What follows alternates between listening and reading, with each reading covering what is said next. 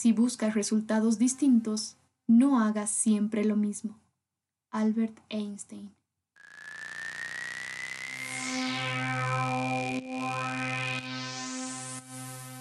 Bienvenidos a Status Legal Podcast, un espacio creado para impulsar la transformación del derecho como lo conocemos. Si no has oído hablar de Status, te invito ahora mismo, mientras nos escuchas, a visitar statusbolivia.com. Descubrirás una plataforma diseñada para la innovación legal, el contacto profesional y la difusión de información jurídica. Este podcast nace como una respuesta a las oportunidades y desafíos que la evolución tecnológica trajo para el derecho y el sector legal, entendiendo que el rol de los abogados es fundamental para el futuro de la sociedad. Por ello, te presentamos una nueva forma de concebir y construir derecho. Tenemos grandes invitados, especialistas en distintas ramas jurídicas y sociales, pero también expertos en informática y tecnología. Juntos abordaremos temas emocionantes que podrás escuchar cuando tú prefieras. Notarán que en Status nos apasiona el conocimiento y queremos ser quienes te acerquen a él. Mi nombre es Mariana Vilés y te invito a ser parte de este grandioso camino hacia el futuro del sector legal.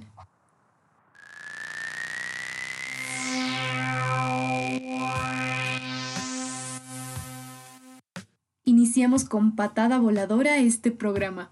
Para nuestro primer episodio de Status Legal Podcast, queremos que los abogados se inspiren y tomen conciencia de las diversas herramientas que tienen a su alcance para mejorar la prestación de servicios legales, herramientas que en su momento parecían de ciencia ficción y hoy son una realidad. Computación en la nube, firma digital, inteligencia artificial, chatbots, tecnología blockchain y muchas otras emergentes, así como nuevas metodologías de organización, investigación, aprendizaje y diseño aplicadas al sector. Estas herramientas están dispuestas en tu pantalla a un solo clic de distancia. Algunas solo requieren creatividad y la decisión de innovar. De eso justamente hablaremos hoy, de innovación legal con Mayra Ariñez. Acompáñanos. Bienvenida Mayra. Hoy estamos felices realmente de tener el primer episodio de lo que es Status Legal Podcast y vamos a hablar nada más y nada menos de innovación. ¿Y por qué podcast? Quiero comentarte, Mayra, porque al principio el audio no era un formato que la gente quisiera, digamos, o que apostara por ello. Sin embargo, el podcast y el audio pues empezó a, a crecer muchísimo porque eh, a diferencia de cualquier otro formato, no necesitamos estar pegados a una pantalla. Entonces el podcast lo puedes escuchar mientras limpias la casa, mientras estás conduciendo, mientras estás realizando cualquier actividad monótona, pues podemos seguir aprendiendo, seguir escuchando libros, consejos y entrevistas de todo tipo. Así que muy emocionada, Mayra, por este primer episodio y por tenerte a ti como invitada. Porque Mayra, yo les comento un poco, pues la conocí hace poco tiempo, ella es una mujer súper emprendedora, es muy capa, muy innovadora y siempre está promoviendo esa innovación en el sector legal. Así que es la persona ideal para este episodio y para arrancar con fuerza con Status Legal Podcast. Mayra, bienvenida a este espacio de innovación, de transformación y de conocimiento. Gracias, Mariana.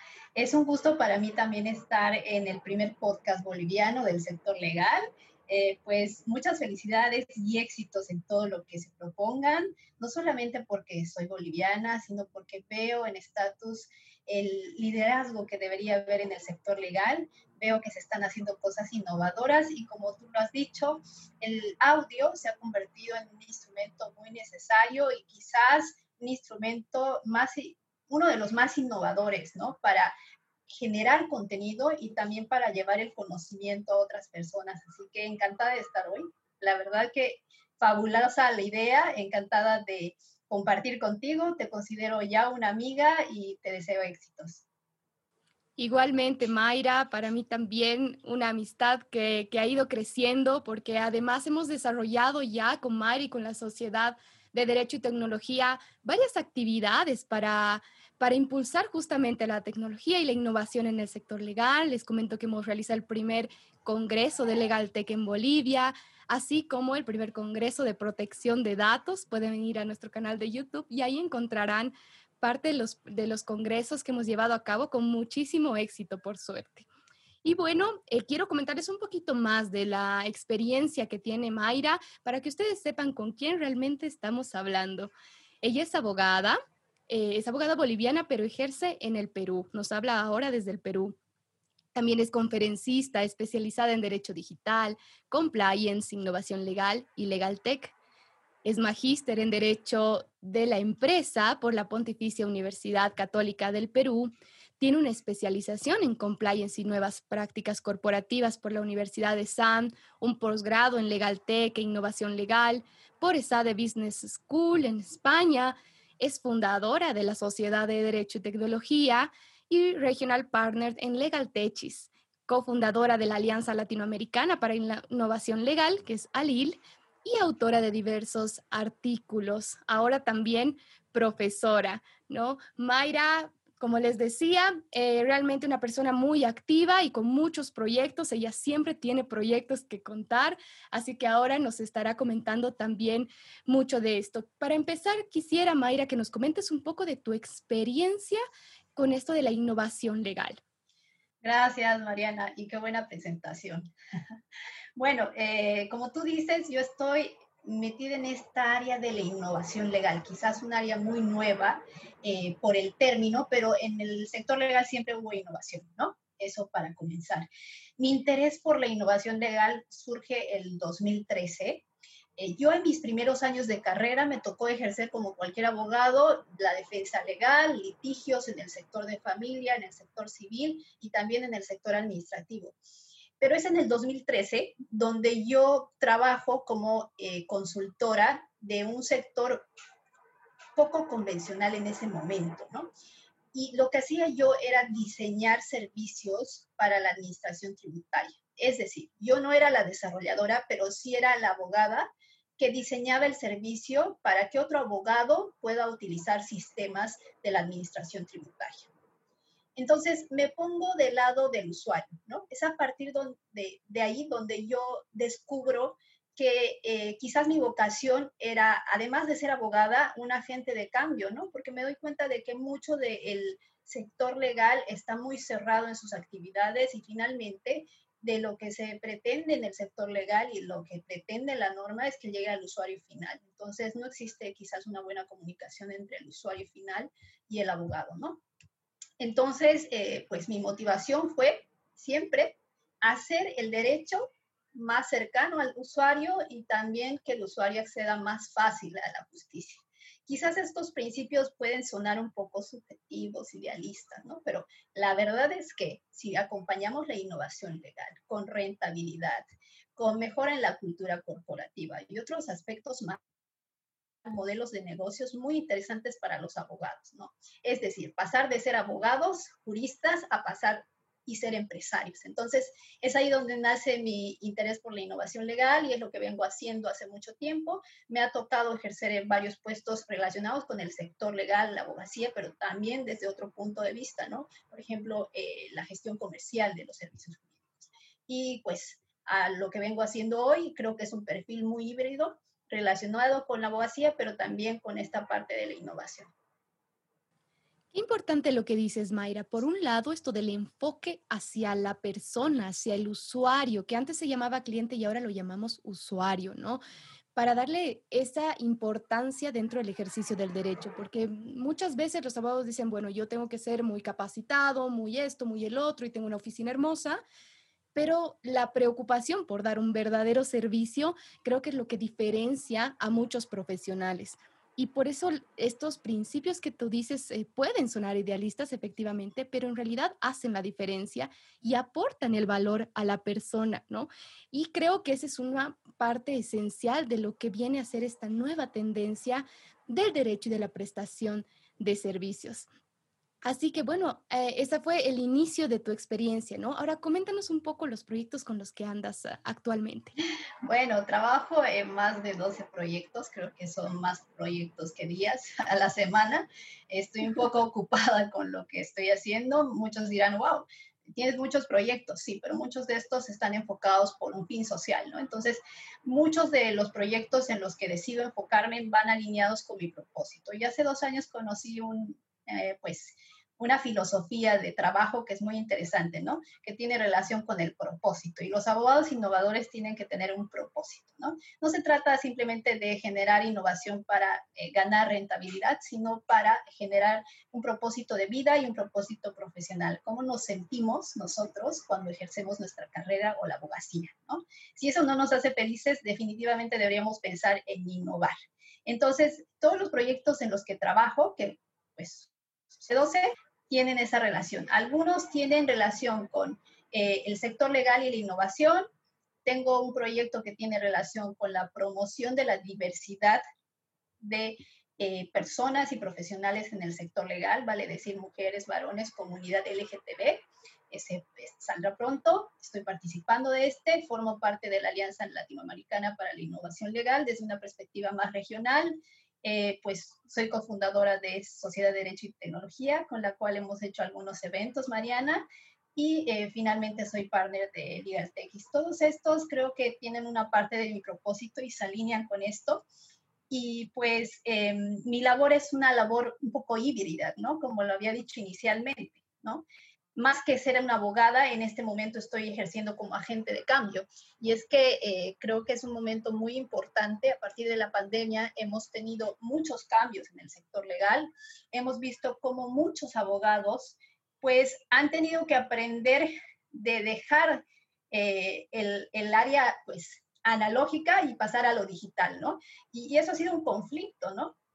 Y como abogados jóvenes, porque yo considero que todavía soy joven, Así que, eh, pues considero que debemos liderar este cambio, ¿no? No solamente para las nuevas generaciones, sino también para hacer más fácil el derecho para los abogados que son analógicos, ¿no? Entre estos, por ejemplo, yo tengo a mi papá, con el cual tengo el gusto de discutir estos temas, él viniendo de otra generación, yo de una generación más joven, entonces, eh, yo creo que todos los proyectos en los que estoy involucrada tienen esa relación. Y pues bueno, ¿no? Estamos en conversaciones, charlas, congresos, impulsando la innovación legal, pero también generando nuevos servicios, ¿no? Mucho de lo que hago se enfoca en consultorías, en generación de nuevos modelos de negocio para el sector legal, entendiendo que el sector legal se está volviendo más competitivo. ¿no? Entendiendo que existen, como dicen en eh, términos ingleses, eh, los competidores de servicios legales alternativos, ¿no? O los alternative service providers, ¿no? Entonces, yo creo que, que, los abogados tienen que entender que en algún momento muchas, muchas de las tareas que nosotros vamos a hacer van a ser reemplazadas por sistemas, ¿no? Y de hecho ya lo existen. Y pues eso entra en una discusión muy fuerte, ¿no? Entre la abogacía y la no abogacía que ejerce en el sector legal. Pues eso es lo que hago de hoy y pues eh, de hace desde algún tiempo, Mariana, y pues es en lo que me estoy enfocando pues eh, en un largo plazo. Espero que en unos cinco años podamos decir que muchos de estos proyectos han sido exitosos. Seguro que sí, Mayra. Mira, rescato tres cosas de las que dices. Por un lado, esto de la importancia que hoy en día los abogados aprendan algo más de derecho. O sea, fuera del derecho hay realmente muchas disciplinas que combinadas con el derecho pueden hacer surgir maravillas, ¿no? Un poco salir de ese eh, encuadre que tenemos tradicional y empezar a aprender otras cosas para despertar, abrir la mente y pues de ahí también salen muchas ideas innovadoras, ¿no? Por otro lado, esto que hablas del propósito, recuerdo que compartiste hace poco en LinkedIn una imagen, ¿no? Que tenía tres círculos. El círculo de lo que te apasiona, ¿no? El círculo de lo que eres bueno y el círculo de lo que te genera dinero. Y en medio de ese círculo está a lo que deberíamos dedicarnos. Entonces, qué importante encontrar este Iñaki, se dice, me parece, ¿no? Este no, Ikigai. Ikigai. bueno, el término es un poco complicado, pero el Ikigai es más que un término, un concepto japonés, ¿no? Igual les digo a las personas que están escuchando, sean abogados, un poquito sobre el Ikigai porque les va a ayudar un poquito a encontrar su propósito y como tú dices, ¿no? Es importante esto en estos tiempos. No se trata de vivir, eh, trabajar y pagar las cuentas, ¿no? Tenemos que generar un propósito y creo que como muchos, mi propósito está enfocado en el sector legal. Entonces, pues sí, es el Ikigai, así que pues Mariana, qué bueno que hayas leído ese post. y, sí, muy importante. Creo que compartimos eso, ¿no? Sí. Así es, que importante encontrar ese propósito y ver el derecho un poco más allá de mi tarea diaria que de la que llego cansada, por ejemplo, ¿no? O sea, es decir, el trabajo que no nos apasiona nos cansa, nos agota, nos estresa. Entonces, el encontrar un propósito es muy importante. Y aprovechando esta última parte que decías, de repente viene la tecnología y empieza a reemplazar determinadas actividades y tareas que los abogados hacían. Y la pregunta es, ¿la tecnología va a reemplazar al abogado? Es algo que comúnmente me hacen en las entrevistas y creo que pues basta con, darnos cuenta de que no lo han hecho en otras áreas. En realidad la tecnología no podría reemplazar a los abogados, la tecnología viene a ser simplemente aquel instrumento que nos ayuda a ejercer mejor la abogacía, ¿no? Entonces, cuando hablamos de tecnología, nos acercamos al concepto de legal tech, ¿no? Que es tecnología aplicada al sector legal, ¿no? Básicamente es eso, ¿no? Porque si hablamos de tecnología en general, podemos hablar desde la perspectiva regulatoria, es decir, derecho digital, y de, la perspectiva que el derecho se eh, une a la tecnología como una herramienta para prestar servicios legales. Entonces, la tecnología no reemplaza al abogado, no lo va a hacer, pero sí va a ayudar a que los servicios del abogado sean más eficientes. Y es el Legal Tech el que, pues, por supuesto, desde este concepto de, tecnología aplicada al sector legal, va a ayudar a expandirse, a generar especialización en los servicios legales y a prestar servicios más eficientes y hacer la vida del abogado más sencilla, ¿no? La idea es que los abogados lleguen a su casa y quizás ya no piensen tanto en el trabajo y que sea una herramienta, por ejemplo, con inteligencia artificial que esté respondiendo a algunas consultas muy sencillas, ¿no? Y ya las hay. De hecho, eh, hace dos días salió una noticia relacionada con esto, ¿no? Una firma de abogados eh, británica lanzó su software con inteligencia artificial que está 24 horas respondiendo consultas para los clientes. Por supuesto, son consultas simples y sencillas, pero en alguna medida ayudan a los abogados. Así que, pues, eso de que eh, la tecnología reemplaza a los abogados, descartémoslo no es cierto. Y creo que la, clave estará en que los abogados puedan saber aprovechar la tecnología, porque aquel abogado que no sepa utilizar la, la, tecnología para prestar un mejor servicio probablemente no sea tan necesario, es decir, no reemplazado por la tecnología, pero no va a ser tan necesario. Entonces, eh, creo que eso es muy importante para los profesionales que hoy están activos. Gracias, Mayra. Pues ahora quisiera entrar y un poco más a este tema del episodio, que es la innovación legal. ¿Cómo definiríamos primero innovación como tal? ¿Cuándo hablamos de innovación y cuándo hablamos de innovación legal? Bueno, qué buena pregunta, Mariana. De hecho, yo hace algún tiempo escribí eh, para un portal español eh, a qué nos referimos cuando hablamos de innovación legal.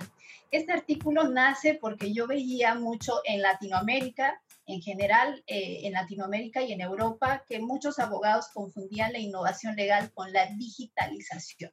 Y hay una brecha tremenda entre uno y otro, ¿no? Eh, inclusive la confundían con transformación digital.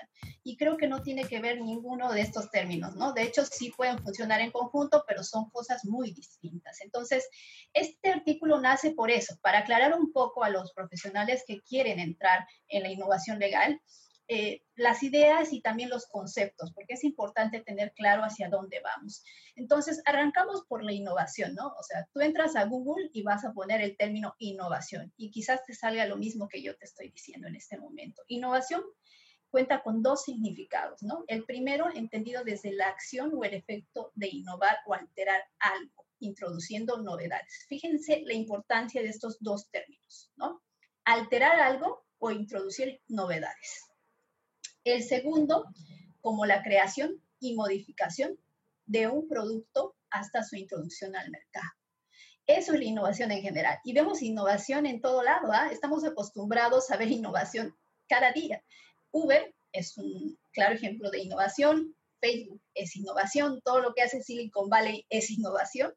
Eh, y por supuesto, en el sector legal también hay innovación, ¿no? Y la innovación no solamente tiene relación, ojo, con la tecnología. ¿No? La innovación legal tiene relación con la tecnología, pero también con cambios muy sencillos que pueden ser cómo yo comunico mis, normativas o mis newsletters con los clientes, con los usuarios, cómo yo tengo reuniones con mi cliente, ¿no? Eh, cosas muy sencillas que pueden equivaler a innovación. Entonces, innovación legal, ya yéndome al ámbito legal, es un conjunto de actividades desarrolladas en un entorno de la industria legal con el fin de introducir novedades, crear, modificar los servicios legales o procesos para diferenciarse con éxito dentro del mercado. Es decir, en términos sencillos, innovación legal es crear o modificar un servicio legal, introducir novedades a nuestro quehacer de la abogacía.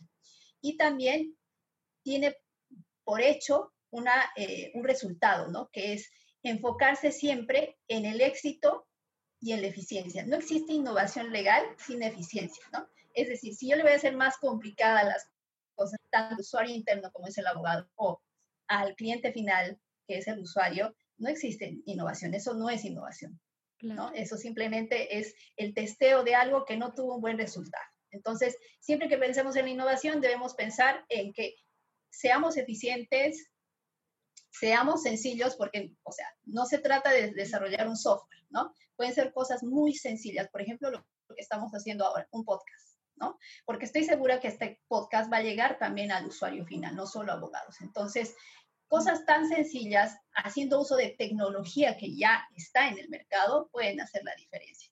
Y yo hace poco hablaba con unos amigos que el abogado boliviano es muy partidario del Facebook, ¿no? Porque a nivel regional todos usan LinkedIn, pero muy pocos del sector legal boliviano.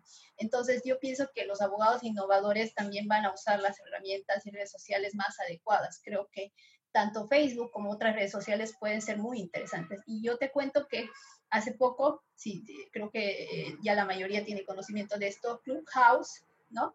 Clubhouse, que es una herramienta que también eh, tiene como foco de atención eh, clientes del sector de innovación y en general, eh, pues genera conversaciones, ¿no? Y estas conversaciones con audio que no son un podcast, son conversaciones como un Zoom sin, sin cámara, que pueden durar hasta cinco horas, ¿no?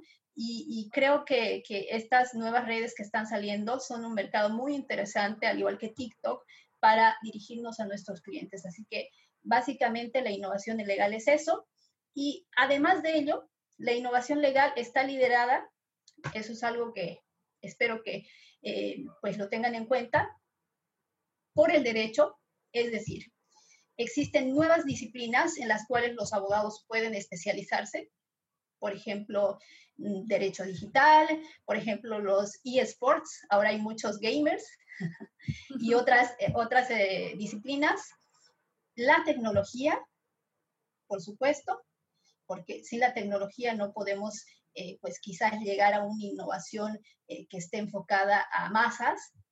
El diseño, o sea, todas las empresas que son exitosas tienen un diseño y una experiencia del usuario espectacular. Por ejemplo, Uber, ¿no? Vamos a compararlo con Uber tú pides un carro en dos minutos y no necesitas salir a tu casa a levantar la mano, simplemente pides un carro, el carro llega, te lleva a tu destino y ahí quedó, ¿no? Lo mismo pasa en el sector legal, ¿no? El diseño tiene que ver con la sencillez del producto. Y finalmente el delivery, la eficiencia, la rapidez, ¿no? La gente quiere eso.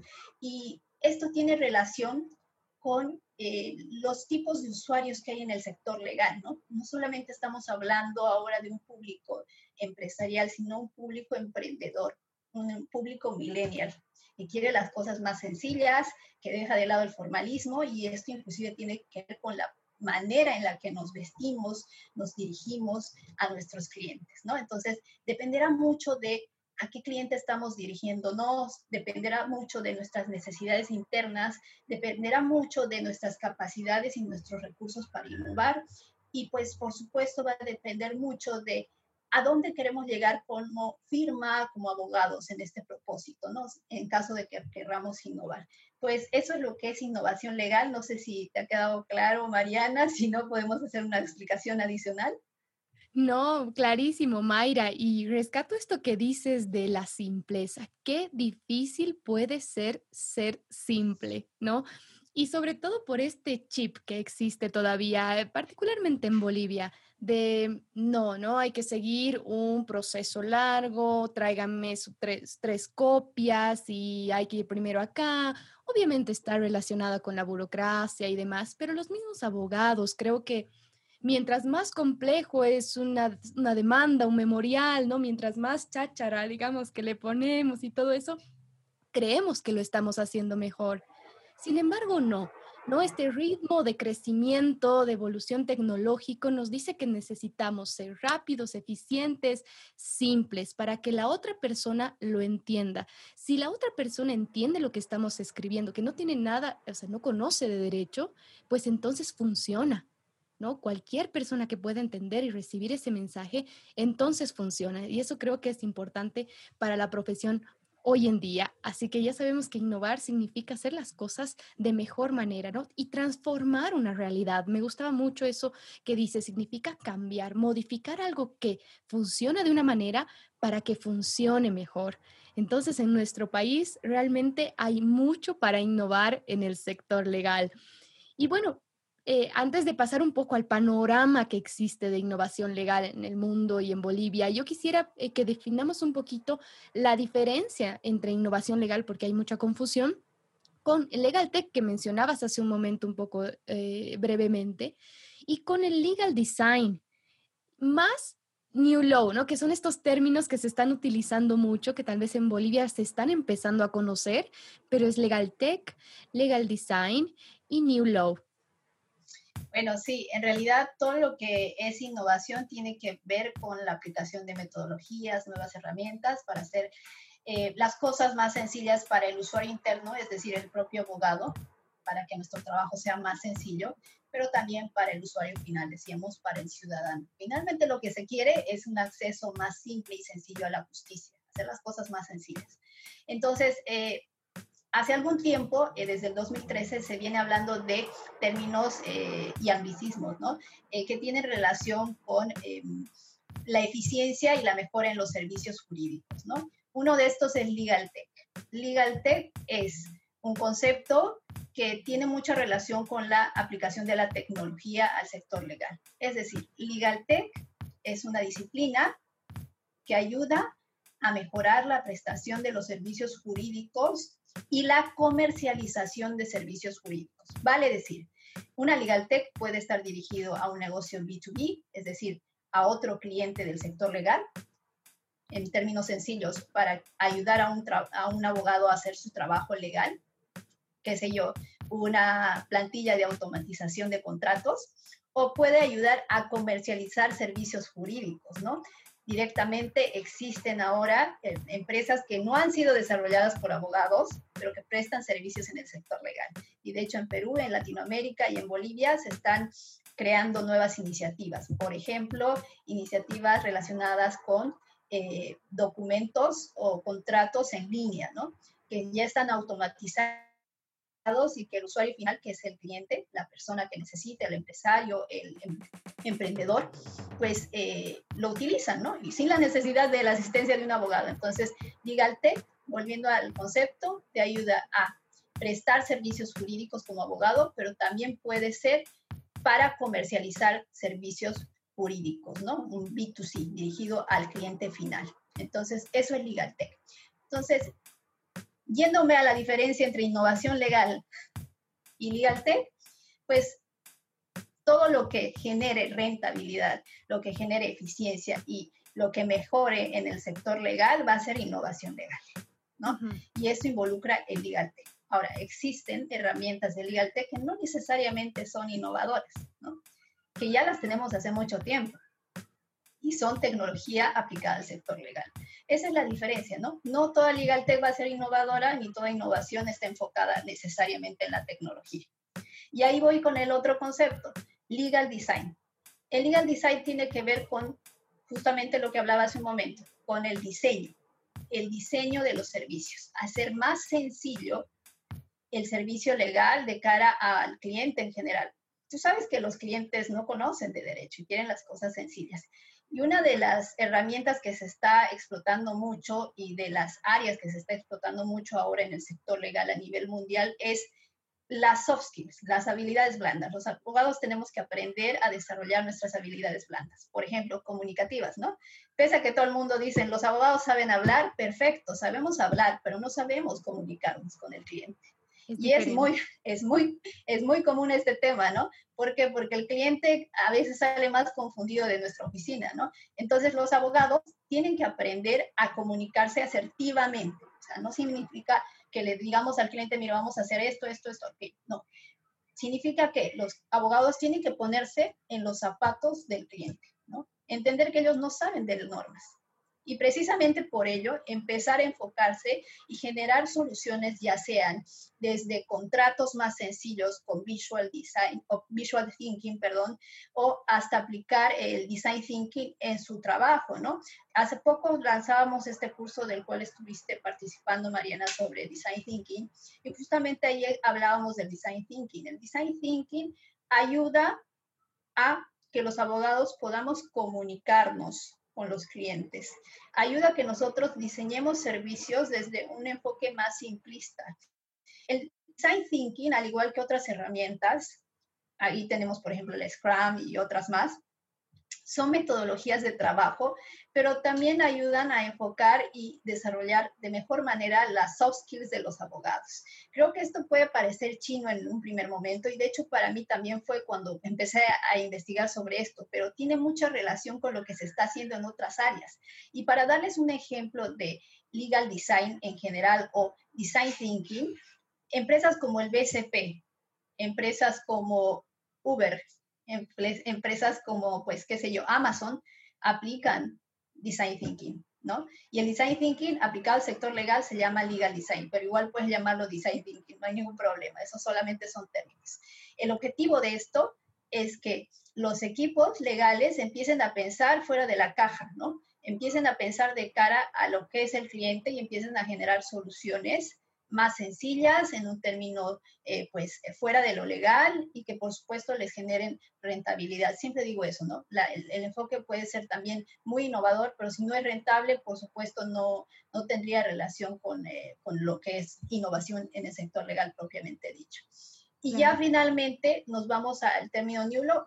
El New Law es, tiene relación con varios términos ¿no? de innovación legal. El New Law es alejarnos de esta este modelo de negocio tradicionalista del sector legal.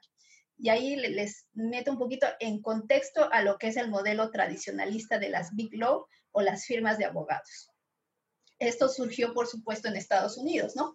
Ese modelo de negocio donde existe un socio y sus asociados, ¿no? Donde es el socio en lugar del gerente general quien dirige la firma, ¿no? Este modelo de negocio, eh, pues, es un modelo de negocio muy propio del sector legal, no existen otros sectores, ¿no? Entonces, los abogados eh, pues tienen un rol más de asociados y como tú sabes, en las universidades no nos enseñan de gestión de negocios. Entonces, los abogados están en las firmas de abogados ejerciendo un rol abogado netamente para defender casos abogado corporativo para interpretar algunos eh, contratos y ejercer otros servicios relacionados con el sector corporativo, pero al final del día su trabajo es de abogado. Y el New Law se sale de eso, ¿no? El New Law es un nuevo modelo de negocio donde nosotros eh, pues no tenemos un eh, socio, no tenemos asociados, somos un equipo multidisciplinario de abogados y empezamos a hacer las cosas diferentes. Nuestra cultura corporativa es diferente. Es una cultura corporativa que puede ser relacionada con una empresa. Por ejemplo, empresas del sector de, banca tienen esta cultura, una cultura ágil, y lo que se enfoca el New Law más que todo es en hacer más cercanos a los abogados con el cliente. Vamos a decir, muchos de los abogados, como te decía, no se saben comunicar. Entonces, el New Law fomenta la comunicación, la cultura de innovación, la creatividad, porque si tú te das, cuenta en una, te das cuenta en una firma de abogados, pues eh, mucho de creatividad e innovación no hay, ¿no? Simplemente te traen un caso, tú ejerces tu caso y, por supuesto, si ganas bien, si no ganas, pues eh, hay que seguir, ¿no? Entonces, más allá de ir eh, a defender un caso en una New Law, lo que hacemos es empezar a mapear los casos como un proyecto. Y acá tiene que ver otro término más, que es el legal operation o el legal management, ¿no? Que empezamos a armar equipos legales que se enfocan en un caso y resuelven esto como un proyecto, ya no como un caso, como una, un caso de litigio, no, no, no. Empiezan a buscar soluciones y estas soluciones inclusive a veces pueden ser menos rentables que un juicio, pero son soluciones más prácticas, más ágiles y más favorables para el cliente. Entonces el New Law es eso, es todo lo que no está dentro del sector tradicionalista, ¿no? Eh, por supuesto, he escrito dos artículos sobre New Law. Eh, uno de, estos es Introducción a la New Law, que tiene relación un, poquito sobre los principios del New Law.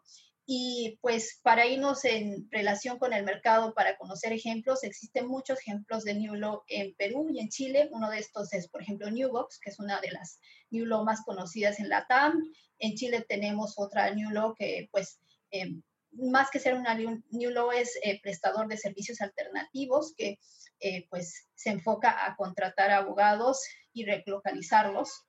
Eh, y pues así, ¿no? Son modelos de negocios muy híbridos, ¿no? Que prestan servicios jurídicos, pero también hacen otras cosas. Y creo que lo importante de esto, más allá de los conceptos de innovación legal, es entender todo lo que hagamos tiene que estar, como lo vuelvo a repetir, enfocado en la rentabilidad, nueva generación de negocios y mayor especialización para los abogados, porque es algo que también hay que hablar, ¿no? Los abogados bolivianos estamos eh, todavía muchos de nosotros, y me incluyo también porque en algún momento fue así, entendiendo de que el abogado tiene que saber todo, ¿no? Y en realidad ahora la tendencia es que los abogados tienen que hiper especializarse, es decir, no basta con ser abogado corporativo, tienes que especializarte en un área de empresa, eh, no basta con ser un abogado penalista, tienes que especializarte en algo más profundo. ¿Por qué?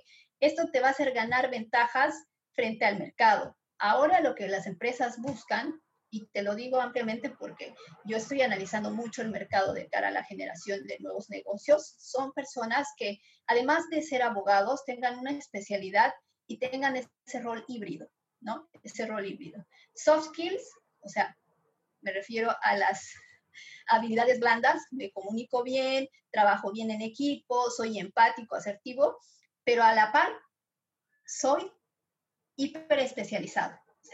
Eh, no sé, soy especialista en compliance, ¿no? Eh, o soy especialista en eSports. Eso es una ventaja competitiva que, por supuesto, puede generar una buena rentabilidad. Claro, muy importante, Mayra, porque esto de los todólogos es todavía una costumbre real, ¿no? Y no estamos viendo que podemos desarrollar muchas otras habilidades y además eso de la especialización y la especialización constante, porque ahora el ritmo en el que estamos avanzando nos pide ya no solo hacer un cursito de vez en cuando, sino eh, pues una constante actualización, ¿no? Una especialización en las áreas que nos apasionan idealmente y mejorar el perfil profesional que tenemos en, este, en, esta situación actual. Pasa mucho también esto que menciona sobre el New Law. Aquí en Bolivia, bueno, ya tengo mi oficinita, estoy listo para atender, ¿no? Y no empezamos a ver, digamos, un estudio jurídico como una empresa.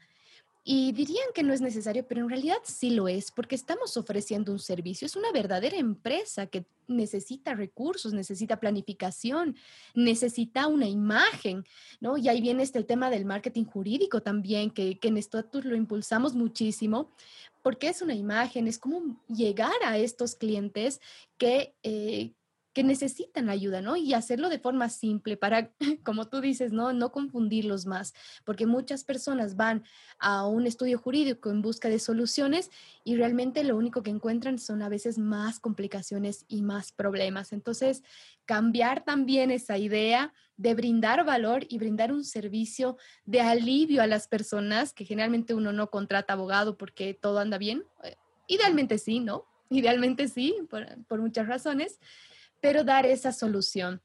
Entonces, bueno, hemos hablado de muchos términos en inglés, ¿no? Porque vienen de afuera, ¿no? No los hemos inventado en Latinoamérica, pero sí se aplican y están en constante evolución estos términos y acá están llegando recién, ¿no? Y vienen para mejorar realmente el panorama que tenemos nosotros. Así que bueno, habiendo entendido un poco eh, esta terminología y de todo lo que estamos hablando, Tú, Mayra, que tienes un, amplio, digamos, eh, ambiente, que conoces a muchas personas, eh, Mayra ha trabajado con personas de España, de toda Latinoamérica, gracias a, a Lil, ¿no? Que es a, nivel latinoamericano. Eh, coméntanos un poco cuál es el panorama de innovación legal que has visto, particularmente en Latinoamérica, tal vez podemos enfocarnos.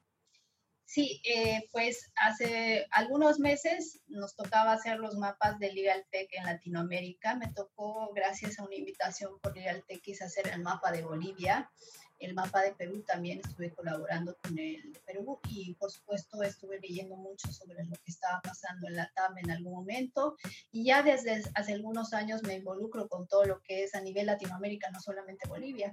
Entonces el panorama en Latinoamérica, y pues es algo que lo he estado comentando hace muy poco, es eh, prometedor pero aún estamos lejos, aún estamos lejos de compararnos con otros eh, continentes. ¿Qué es lo que sucede en Latinoamérica? Existen muchos proyectos Legal Tech y relacionados con innovación legal, muchos más. De hecho, Brasil es uno de los países con mayor innovación en el sector legal. Si ustedes leen el mapa de innovación y Legal Tech en Brasil, verán que existen más de 200 proyectos. Y eso como un dato de hace un año, ¿no? Porque ahorita ya no lo tengo actualizado. En Bolivia, eh, pues tenemos 13, ¿no? Teníamos 13 en su momento. Y estos 13, pues, eh, que eran 13 que realmente prometían y que estos este estatus. Eh, ¿Qué es lo que sucede a nivel Latinoamérica? Como te decía, existe mucho entusiasmo, muy buenas ideas, pero no existe financiamiento. Y es que existen muy pocas rondas de aceleración, de inversión, y estos proyectos no pueden llegar eh, ni siquiera al año, ¿no? Porque son proyectos muy complejos. De hecho, existen proyectos con inteligencia artificial, marketplaces jurídicos, pero lamentablemente, y eso hay que ser sinceros, el sector legal es muy complejo. O sea, generar un producto que genere valor eh, para un sector, eh, por ejemplo, vamos a decir un producto de marketplace para Chile, pues suele ser más difícil que generar un marketplace de pues, servicios en generales, ¿no?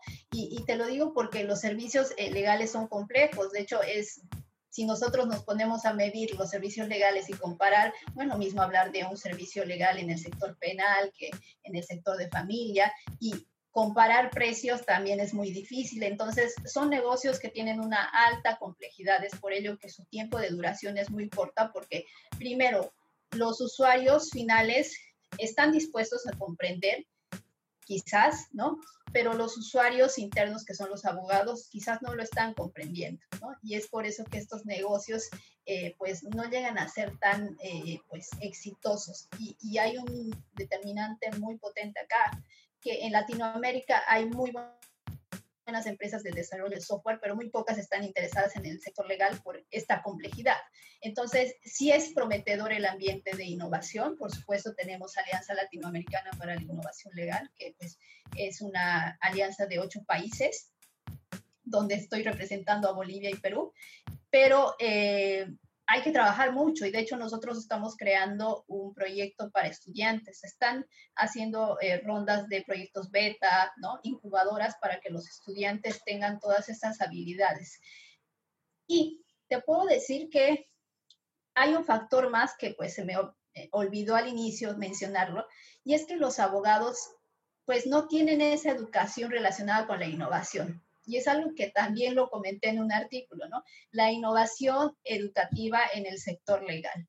A los abogados nos han enseñado a interpretar normas. Estudiamos y no sabemos perfectamente la normativa, pero no sabemos de desarrollo de negocio, no sabemos de gestión, no sabemos de marketing, no sabemos cómo desarrollar un proyecto que pueda postular a inversión, ¿no? Eh, imagínate un abogado acudiendo a rondas de inversión sin una capacidad o capacitación previa. Entonces, esa es una dificultad que pues también, también hace que el sector de innovación legal en Latinoamérica sea más lento a diferencia de otros continentes. No obstante de ello, te puedo decir que em, pienso que en unos cinco años estaremos hablando de muchas empresas que van a consolidarse en el ambiente de innovación. Y de hecho ya las hay. O sea, no significa que esto es como que un piloto. Ya hay empresas de más de 5 hasta 10 años del sector de innovación legal que pues están mostrando buenos resultados. El panorama sin duda es complejo, no obstante pienso que a nivel regional eh, pues se están formando bastantes alianzas entre empresas del sector eh, privado y público y también universidades y a nivel Bolivia yo pienso que los abogados tienen que pensar ya no como un lobo solitario, tienen que empezar a aliarse con empresas que tengan relación con la innovación en general. Vamos a decir, empresas que desarrollan software, empresas de marketing, empresas que generan gestión de negocios o nuevos modelos de negocio para poder migrar a eh, nuevos modelos que sean innovadores y por supuesto estar compitiendo a la par de otras empresas que seguramente en su momento llegarán a Bolivia, ¿no? Empresas que brindan servicios jurídicos ya de manera masiva. Claro, exactamente, Mayra. Bueno, así estamos en Latinoamérica, pero tenemos, digamos, un panorama prometedor, como dices, ¿no? Es, eh, es positivo, es esperanzador decir que tenemos mucho por recorrer y creo que eso es importante, eh, verlo de esta manera, mejor dicho, ¿no? No decir estamos retrasados, sino que estamos en camino a, a progresar un poco. Entonces, ¿dirías que sí tenemos innovación legal en Bolivia? Claro que sí, claro que sí. Hay innovación legal en Bolivia y mucha. ¿ah? Se cortó, Mayra. No te estoy eh, escuchando. es curioso porque Voy a repetir la pregunta.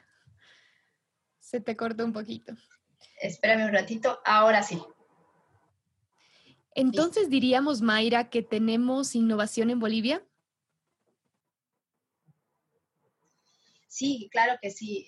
De hecho, Bolivia tiene un alto porcentaje de abogados independientes, ¿no? Eso realmente es innovador. es innovador porque los abogados están buscando nuevas maneras de ejercer sus servicios. Eh, hay innovación también en el sector eh, relacionado con tecnología, ¿no? De hecho, ah, pues Kitradi, quien ofrece la firma digital, es una, eh, pues vamos a decir que es un prestador de servicios alternativos que ayudan a los abogados, ¿no? Y también al cliente final.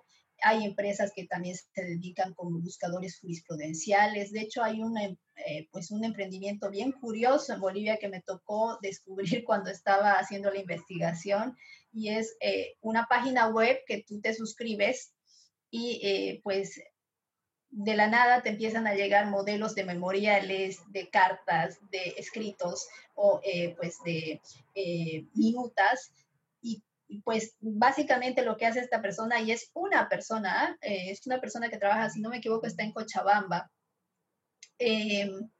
que te empieza a enviar todos los documentos que encuentra y que genera. Me imagino que es un abogado. Y creo que esta, imagínate, ¿no? Esta persona te empieza a enviar, pero esto no tiene ni siquiera un fin comercial, tiene un fin social. Es una persona que quiere compartir su conocimiento con todos. Entonces, sí hay innovación, ¿no? Y de hecho que la va a haber. Pero como vuelvo a decir, y lo dije en la segunda pregunta, dejemos de lado eh, el, lobo solitario, ¿no? O sea, yo voy a hacer las cosas por mi cuenta, yo voy a competir, yo quiero ser el mejor abogado, porque eso no funciona, ¿no? Y yo creo que en este momento los abogados tenemos que darnos cuenta que hemos sido una de las pocas profesiones, ¿no? Que eh, con la pandemia se ha visto muy afectada, porque otras profesiones sí han seguido trabajando, ¿no? Por ejemplo, consultorías, inclusive los médicos, obviamente, como eh, por este tema, pero los abogados no podíamos trabajar, ¿no? no podíamos trabajar porque casi todo lo que hacemos no está digitalizado y por supuesto nuestros abogados no están capacitados para eh, pues desarrollar servicios en un ambiente digital. En su momento no lo estuvieron y quizás ahora tampoco están porque eh, la verdad que a pesar de que se han implementado tecnologías no existe la suficiente capacitación e interés de los abogados. Y yo te digo algo, hace dos meses hicimos el Congreso de Protección de Datos, ¿no? Sí. Estuvieron casi 2.500 personas inscritas. Me pareció muy interesante que estén inscritas, pero también eh, me dejó una pregunta, ¿no? Y es que después de haber hecho el Congreso de Protección de Datos, muy pocos abogados tomaron el liderazgo para generar por ejemplo, asociaciones, por ejemplo, eh, grupos de estudio para profundizar este tema. Y es que yo creo que la principal innovación surge del liderazgo. Si no hay liderazgo, por supuesto que no vamos a ir a ningún lado.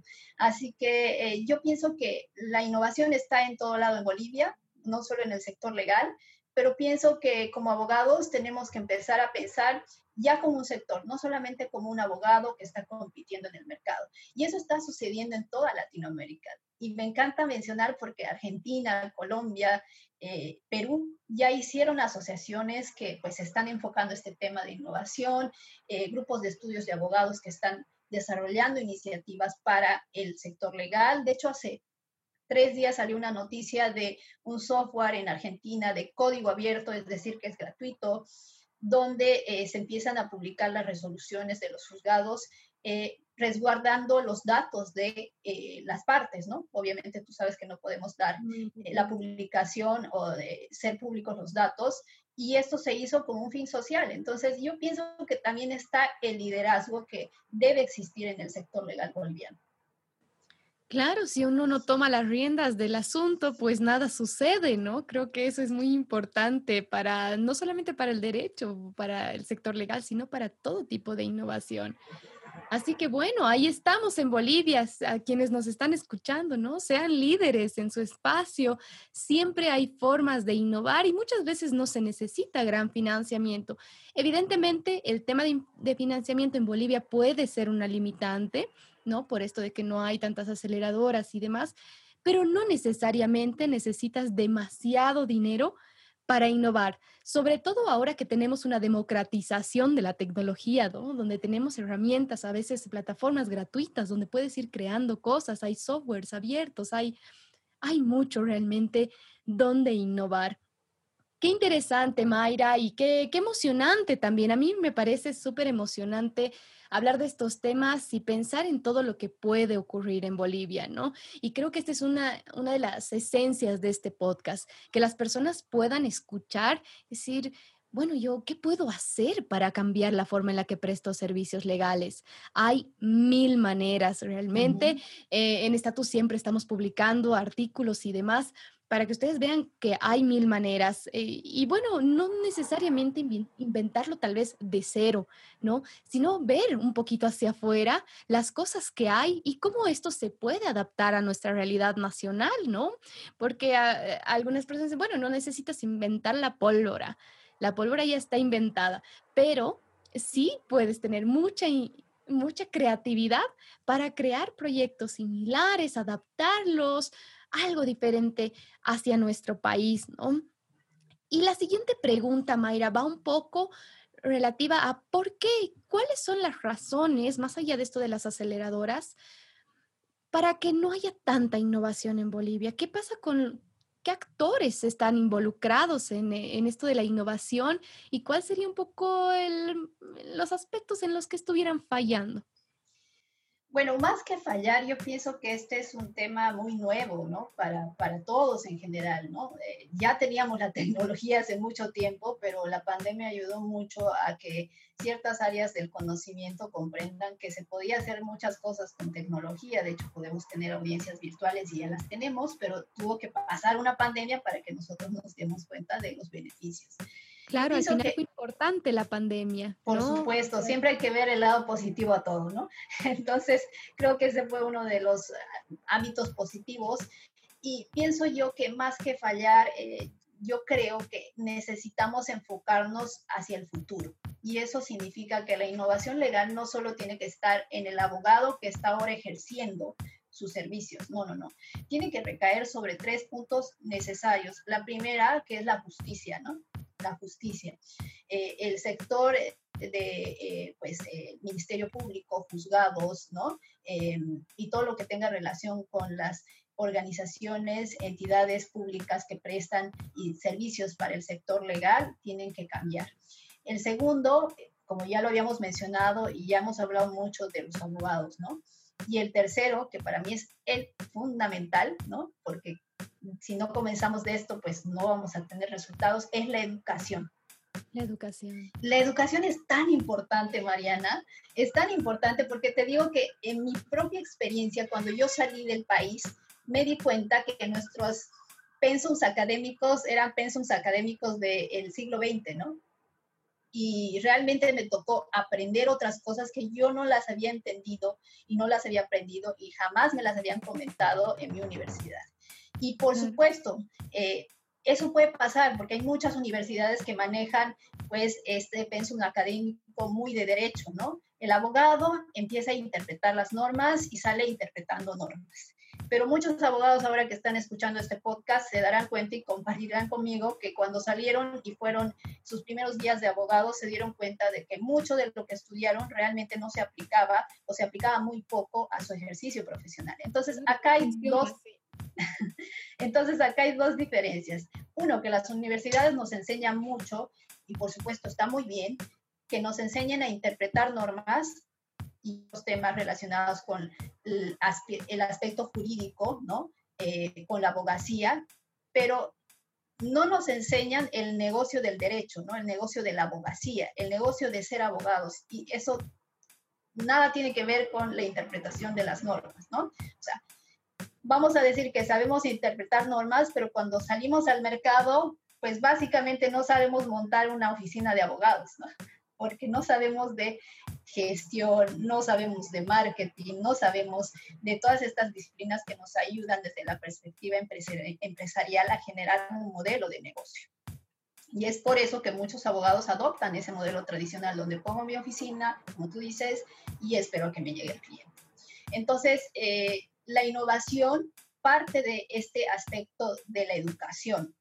La universidad empieza a generar modelos educativos basados en pues, disciplinas netamente de derecho y jurídicas, pero no basados en las habilidades blandas y pues competencias híbridas que tienen relación con la gestión de negocios. Por eso que los abogados pues tenemos este problema y no podemos innovar porque no sabemos cómo empezar a innovar, ¿no? No tenemos las herramientas, ¿cómo vamos a innovar? Y otro tema muy interesante que tiene relación también con la educación es la metodología de enseñanza. Muchos de nosotros hemos aprendido de la metodología de clase magistral, donde el profesor habla y nosotros escuchamos, ¿no? Y si ustedes investigan, ¿no? De hecho, hay videos en YouTube, hay lecturas. La metodología magistral, pues realmente no es de las que mejor se aplica al sector legal porque el derecho es un ambiente, pues es una disciplina social, ¿no? Entonces, si nosotros eh, nos ponemos a escuchar las experiencias de nuestro profesor, pues simplemente estamos aprendiendo un 30%. Y ahora existen universidades que están aplicando, además de esta metodología magistral, el método de estudio de casos, donde los estudiantes desde el primer día comienzan a litigar, ¿no? También están aplicando gamificación, es decir, enseñanza con juegos para los estudiantes de derecho, porque tú sabes que cuando uno está, eh, pues cuando uno es creativo, y de hecho eso está comprobado, nuestro cerebro aprende más, ¿no? Cuando uno está abierto a la creatividad, nuestro cerebro aprende más. Y es que aprende más de estas experiencias, ¿no? De este eh, modelo donde nosotros estamos creando en nuestra mente, ¿no? Esos modelos mentales. Entonces, yo creo que eh, la universidad y la educación son aspectos fundamentales que están frenando la innovación. Y te lo decía hace un tiempo, en Bolivia no existe ningún laboratorio de innovación legal.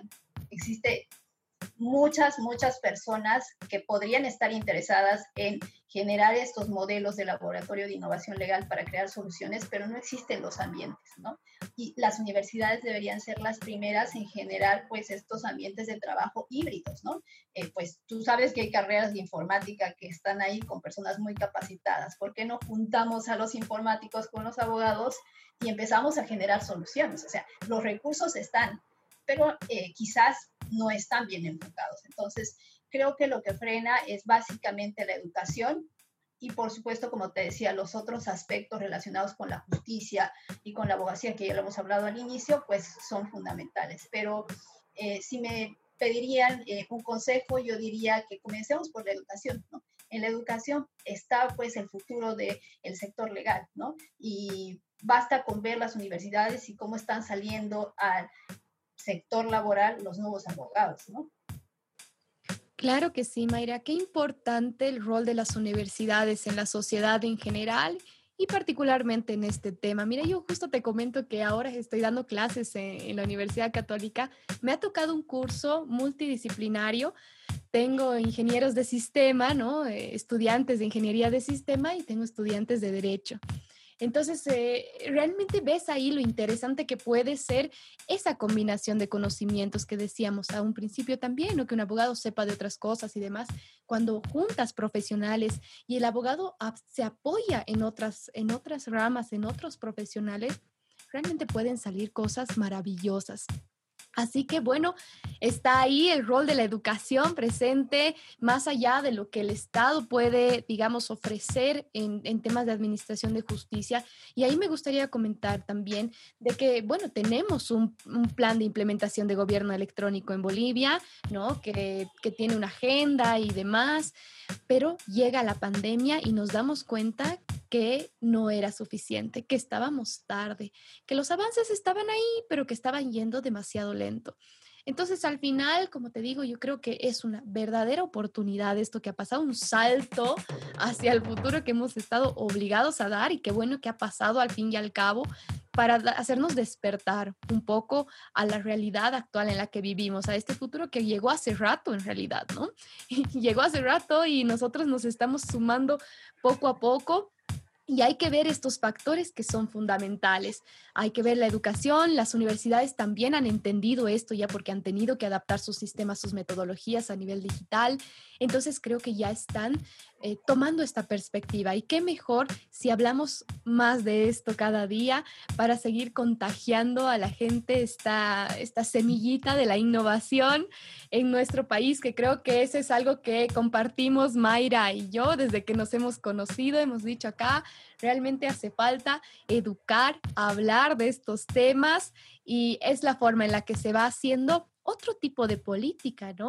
Porque la política no solamente es partidaria, ¿no? No es solamente del Estado, sino la política es el asumir una posición en la sociedad y impulsar ciertos, eh, ciertos cambios, impulsar actividades, ese fin social del que tú hablas, me parece fundamental.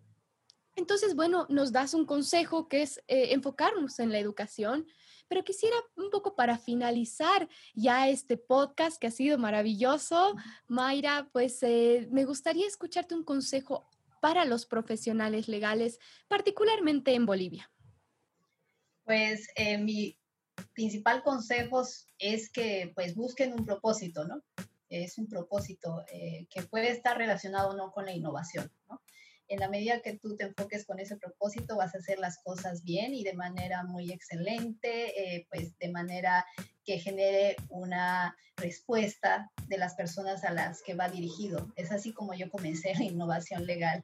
Y para aquellos que están en la innovación legal o quieren entrar en la innovación legal, lo que les diría es que no tengan miedo a testear, no tengan miedo a dar forma a sus ideas empiecen a hacerlo. ¿no? En la innovación legal todo está permitido, todo lo legal está permitido, corrijo. Sean creativos y empiecen a pensar que la innovación legal no solamente tiene relación con la eficiencia, la rentabilidad, sino también que tendría que tener un fin social.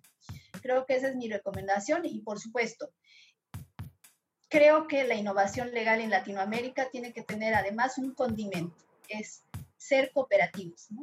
Es decir, pensando en ideas, eh, pues, y plasmándolas solamente una persona o un equipo legal, se puede llegar a tener resultados. Pero si somos más personas, si somos más equipos y nos unimos, eh, quizás de otras disciplinas, podemos llegar, llegar a tener quizás, eh, pues, ese resultado que se está viendo en Latinoamérica, pero yo pienso que ese es el consejo que les daría y por supuesto tienen ahí en mis redes sociales, eh, pues estoy en LinkedIn como Mayra Alejandra Iñez Vera, me pueden escribir si tienen alguna idea. De hecho, siempre me tomo el tiempo para tener una reunión con personas que quieran innovar, para poder aportar un poquito de lo que sé y quizás contarme un poco de lo que saben.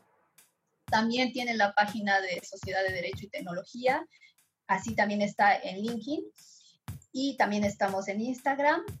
Y pues eh, por mi parte, cuentan con alguien más que está tratando de ser un agente de cambio para el sector legal boliviano y espero que pues podamos encontrarnos en otras eh, pues conferencias, en otras charlas en la calle y comentar sobre este tema. Seguro que sí, Mayra, y qué, qué alegría tener a personas como tú que están haciendo un verdadero cambio en el sector, en la sociedad, eh, en nuestro país, incluso desde afuera, ¿no? Que, que, todo lo que haces llega también acá y eso es maravilloso. Así que te agradezco infinitamente, Mayra. Es un placer. Seguro que vamos a estar con más proyectos adelante.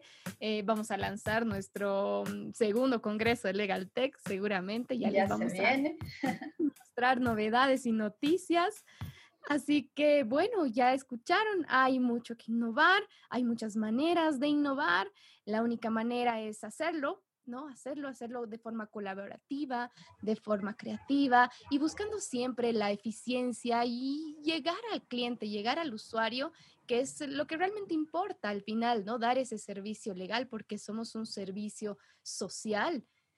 Lo que no quiere decir dejar a un lado la empresa y el hecho de que podamos eh, ver los servicios como una verdadera empresa, un negocio.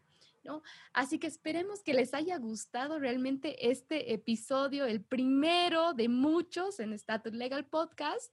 Eh, visítenos en nuestras redes sociales, estamos en todas ellas. Eh, pueden encontrar en Status muchos profesionales. Así que como Mayra han entendido el reto de la era digital y lo están asumiendo. Gracias por escucharnos y nos vemos pronto en otro episodio. Chao Mayra, gracias. Gracias Mariana, éxitos y pues yo ya soy un fan del podcast, ya estoy suscrita. Muchos éxitos y seguimos adelante con todos los proyectos que tenemos. Un abrazo. Así será Mayra, un abrazo para ti también.